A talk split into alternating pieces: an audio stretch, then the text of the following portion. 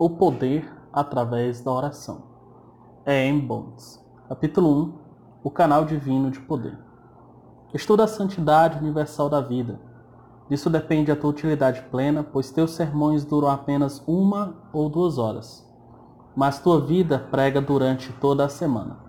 Se Satanás puder transformar um ministro cobiçoso em amante de louvor, de prazer, de iguarias, terá arruinado o seu ministério.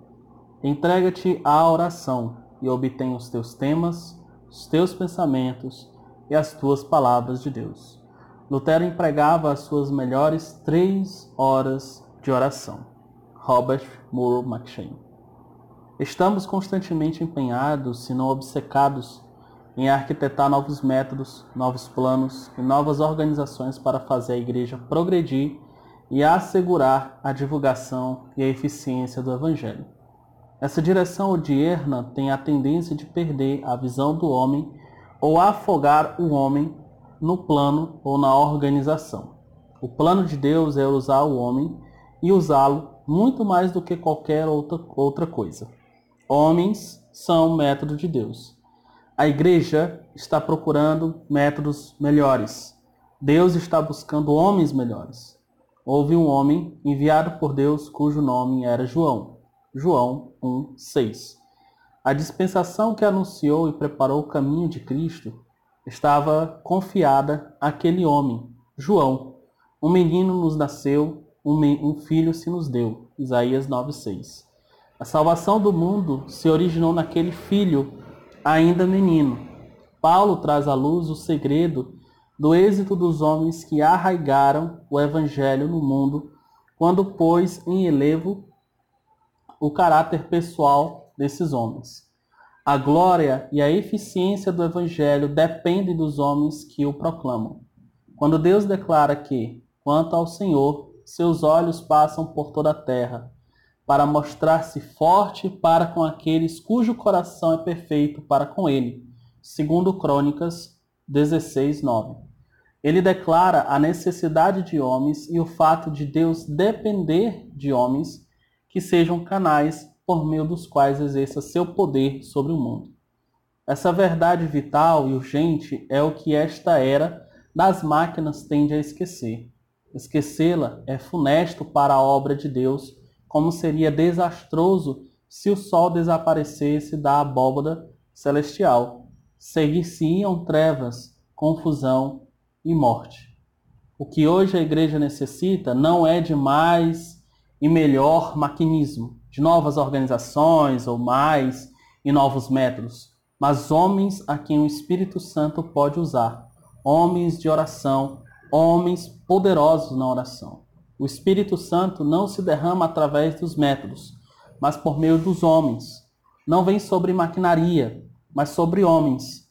Não unge planos, mas homens, homens de oração.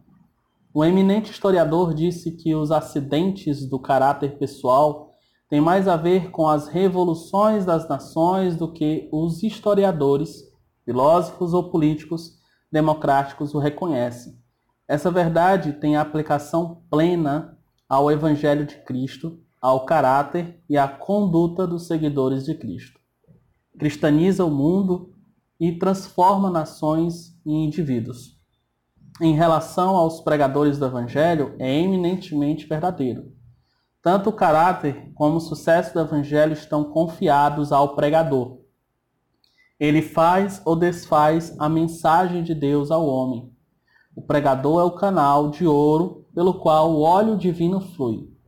O canal deve ser não só duradouro, mas também aberto e sem rachaduras, para que o óleo flua bem, sem obstáculos e sem desperdício. O homem faz o pregador, Deus deve fazer o homem. O mensageiro é, se possível, mais do que a mensagem. O pregador é mais do que o sermão. O pregador faz o sermão.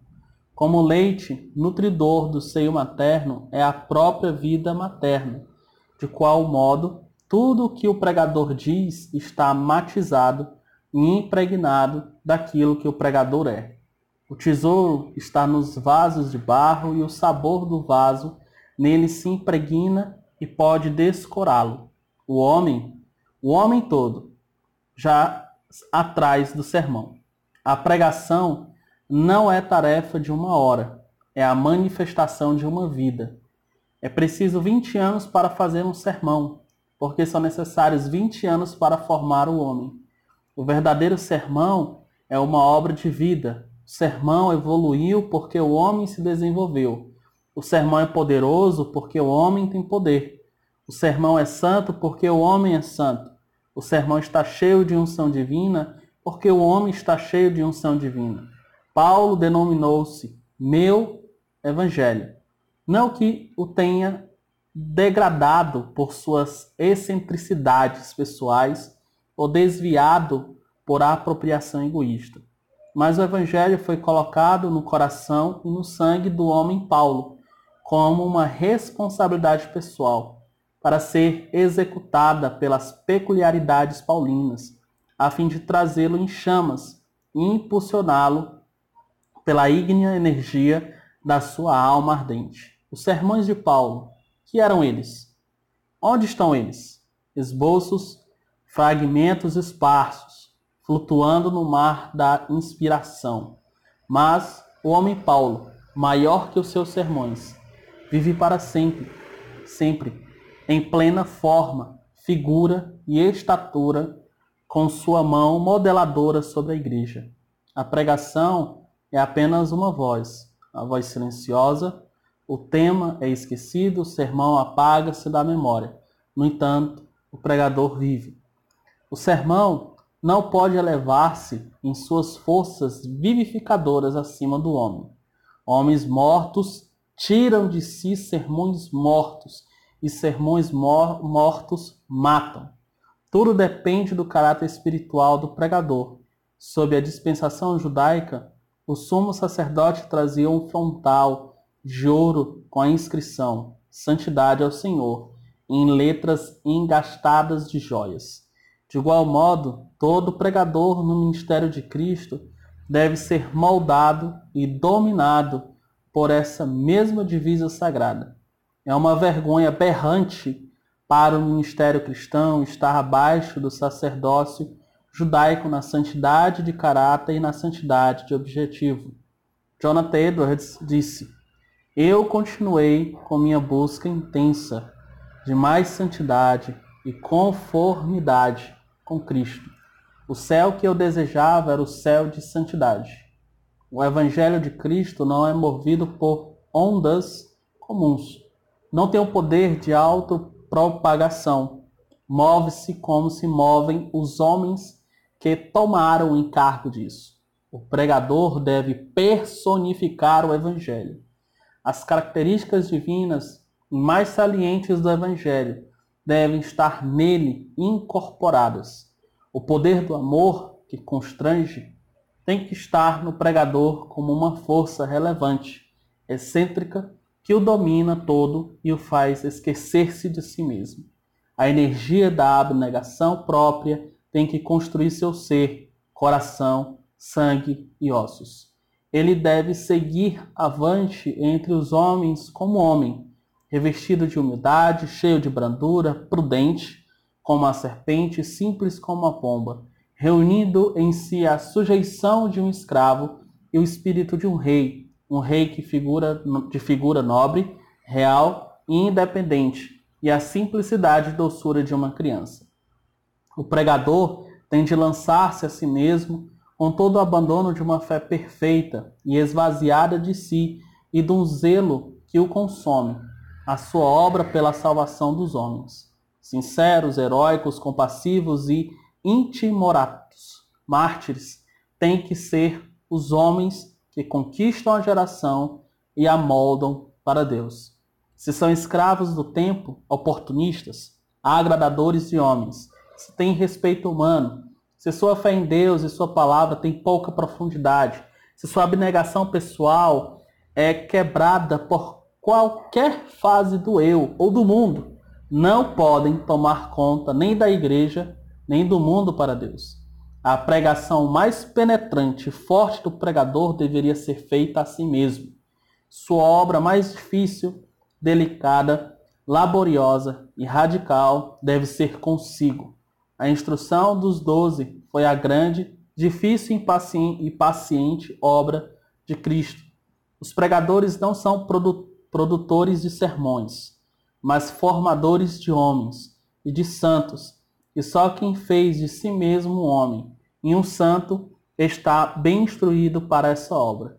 Não é de grandes talentos, de grandes estudos ou de grandes pregadores que Deus necessita, mas de homens grandes em santidade, grandes em fé, grandes em amor, grandes em fidelidade, grandes para Deus. Homens que pregam sempre por meio de sermões santos no púlpito e por meio de vidas santas, fora do púlpito. Esses podem moldar uma geração para Deus. Os primeiros cristãos foram formados segundo esse princípio. Eram homens de sólida formação, pregadores conforme o tipo celestial, ou seja, heróicos, rígidos, militantes e santos. Para eles, a pregação significa uma obra de autoabnegação, de autocrucificação séria, árdua e de Marte. Aplicaram-se a ela de tal modo que influíram na sua geração e formavam no seu seio uma geração que haveria de nascer. O pregador deve ser homem de oração. A oração é a mais poderosa arma do pregador. É em si mesmo uma força onipotente que dá vida e força a tudo. O sermão real é feito no recinto secreto. O homem, o homem de Deus, é formado no recinto secreto. Sua vida e suas mais profundas convicções nascem da sua comunhão secreta com Deus. Suas mensagens mais ricas e doces são alcançadas quando está a sós com Deus. A oração faz o homem, a oração faz o pregador, a oração faz o pastor. O púlpito de hoje é pobre em oração. O orgulho da erudição opõe-se à humildade dependente da oração. A oração do púlpito é por demais oficial, um desempenho na rotina do culto. Para o púlpito moderno, a oração não é mais a força poderosa como era na vida e no ministério de Paulo. Todo pregador que não faz da oração poderoso fator em sua própria vida em ministério é fraco como agente no trabalho de Deus e impotente para fazer prosperar a sua causa neste mundo. Que Deus possa abençoar a sua vida. Pense sobre o que você ouviu neste primeiro capítulo e até o próximo.